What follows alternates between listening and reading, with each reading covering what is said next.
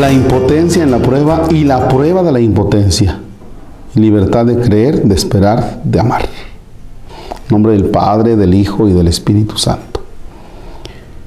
A lo largo de nuestra vida, todos conocemos alguna situación de prueba o de dificultad que nos afectará personalmente, bien a nosotros, bien a quienes nos sean muy queridos. Una situación en la que no habrá nada que hacer porque por muchas vueltas que le demos, aunque pensemos en ello día y noche, la solución no estará en nuestras manos. Sentirse así de pobre, tan desarmado, impotente, constituye una gran prueba, más aún cuando se trata de alguien muy próximo, pues ver debatirse en medio de dificultades a una persona a la que queremos y carece de los medios de ayuda necesarios es sin duda uno de los peores sufrimientos que padecemos en nuestra vida. A muchos papás les acaba llegando antes o después.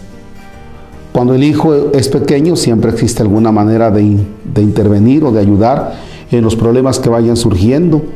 Pero cuando crece, cuando se hace independiente y no atiende a razones, es terrible para los papás ser testigos de cómo un hijo se refugia en la droga o se embarca en aventuras demoledoras.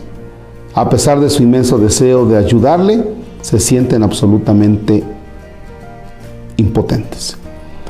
Entonces incluso si aparentemente no hay de dónde agarrarse, ni se dispone de los medios concretos para, para intervenir, tenemos que decirnos a nosotros mismos que a pesar de todo, aún queda la posibilidad de creer, de esperar y de amar. Creer que Dios no abandona a esa persona y que la oración por ella dará sus frutos en el tiempo oportuno.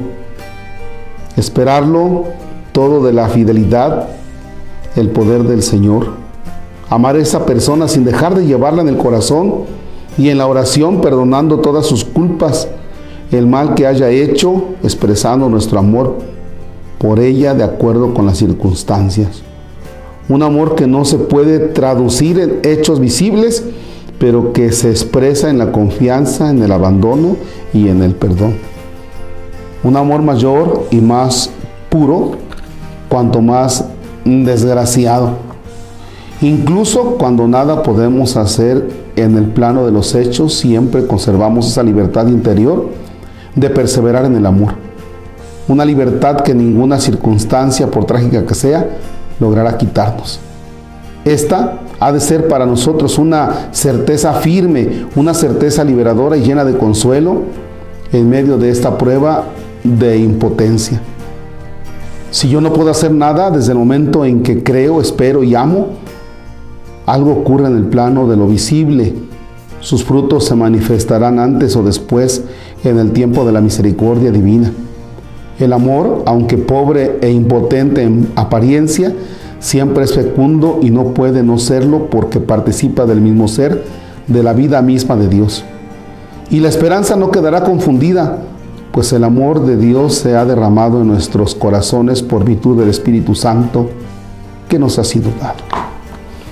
Híjole, qué difícil este asunto y sobre todo porque tiene que ver con, con los demás, ¿no? Mm, mm, mm, el, cuando tú no puedes hacer absolutamente nada. Esto, esto les puede ayudar mucho a los papás. ¿eh?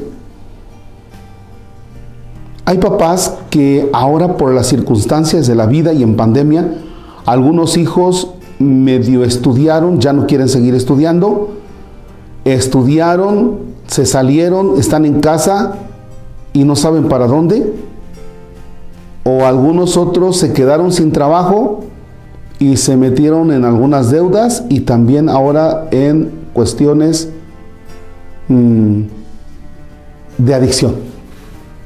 Y la pobre mamá o el pobre papá están sufriendo y dicen, es que tengo que hacer algo.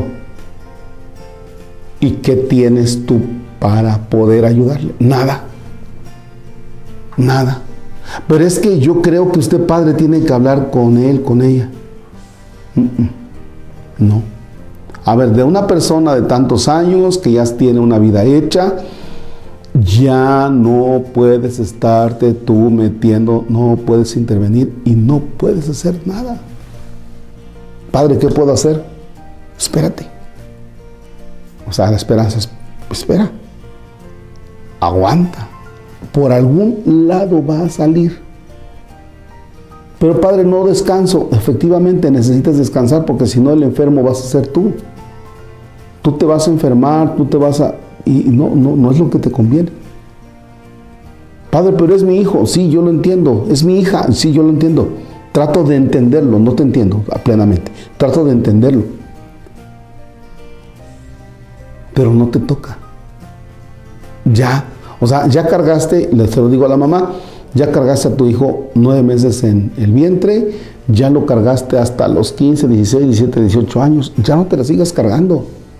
Tienen 40. Tienen 40. No, pero es que yo todavía le ayudo con lo que me da el gobierno. No, ya no. O sea, ya tienes tú que poner un límite y decir, es que es la vida de él, esta es mi vida. Lo quiero, sí, lo amo, sí. Voy a hacer oración por ella, sí. Y voy a esperar que las cosas se resuelvan un día. Pero no puedo yo cargarme la vida de los otros.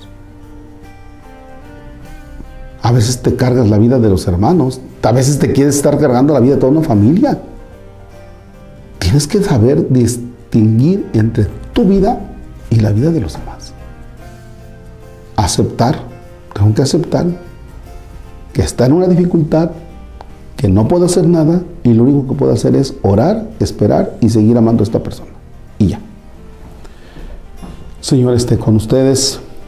La bendición de Dios Todopoderoso, Padre, Hijo y Espíritu Santo desciende y permanezca para siempre. Amén.